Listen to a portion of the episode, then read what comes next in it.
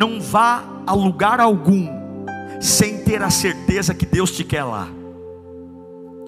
Não vá fazer absolutamente nada sem ter a certeza que é isso que Deus tem para você.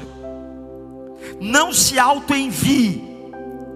Não crie processos artificiais para você chegar rápido aonde você quer estar, porque vai quebrar a cara. Vá quando Deus te mandar, aceita o processo. Se nesse processo, se nessa fase tá, é a fase de estar tá apagadinho, é a fase de estar tá apagadinho, suporte para que quando Deus te manifestar, quando Deus te levantar, você aguente, você não perca o que Deus tem para você.